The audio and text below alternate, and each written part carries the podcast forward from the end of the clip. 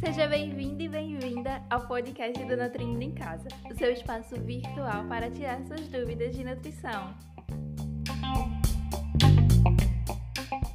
Oi, eu sou Bruna. E eu sou Rafaela. Nós somos estudantes de nutrição. O tema do nosso podcast de hoje é hipertrigliceridemia.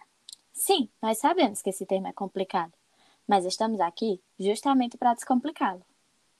Isso mesmo, Bruna. E acho legal a gente começar contando uma situação que é bem típica do dia a dia. Sabe quando a gente passa em uma loja, tá até sem dinheiro, mas tem um abençoado do cartão de crédito, a gente vai, compra um bocado de coisa, sai da loja cheia de sacola se achando rico. Mas aí o final do mês chega e com eles boletos das compras que a gente fez. Então o mesmo vai acontecer com a nossa alimentação. Sim, Rafa, é exatamente isso quando a gente exagera nos alimentos refinados. Bruna, licencinha, explica para o pessoal quais são esses alimentos refinados? Claro, ó, os alimentos refinados são as massas de modo geral como os pães, macarrão, arroz branco, doces, bolachas, biscoitos e os refrigerantes. Esses são os mais comuns. Então, quando a gente exagera, vou repetir que é para fixar bem. Quando a gente exagera no consumo desses alimentos, assim como quando ingerimos muita bebida alcoólica ou quando se usa anticoncepcionais, vai haver algumas mudanças no funcionamento do nosso corpo, que vai provocar essa hipertrigliceridemia. E junto dela vem as doenças do coração, pode aumentar o tamanho do nosso fígado e fazer com que a gente acumule gordura nele. Também pode inflamar o pâncreas e causar doenças na pele. Ou seja, essa hipertrigliceridemia vai causar uma diminuição da nossa qualidade de vida.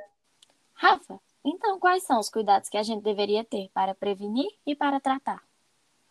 Diminuir o consumo de gorduras e dos alimentos que você já listou para gente e aumentar o consumo de alimentos com fibras, que seriam as frutas e os vegetais.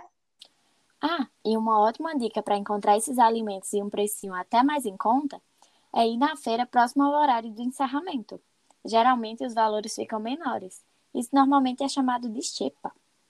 Isso aí. Estamos chegando ao fim do nosso podcast. Esperamos que você tenha gostado.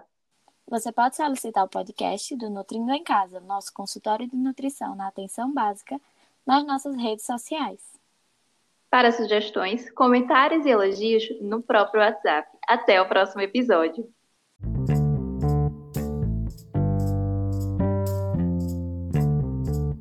Esse podcast foi gravado diretamente das nossas casas, em Petrolina e Salgueiro. A produção foi feita por Bruna Lustosa, Hortência Brandão e Rafaela Moraes.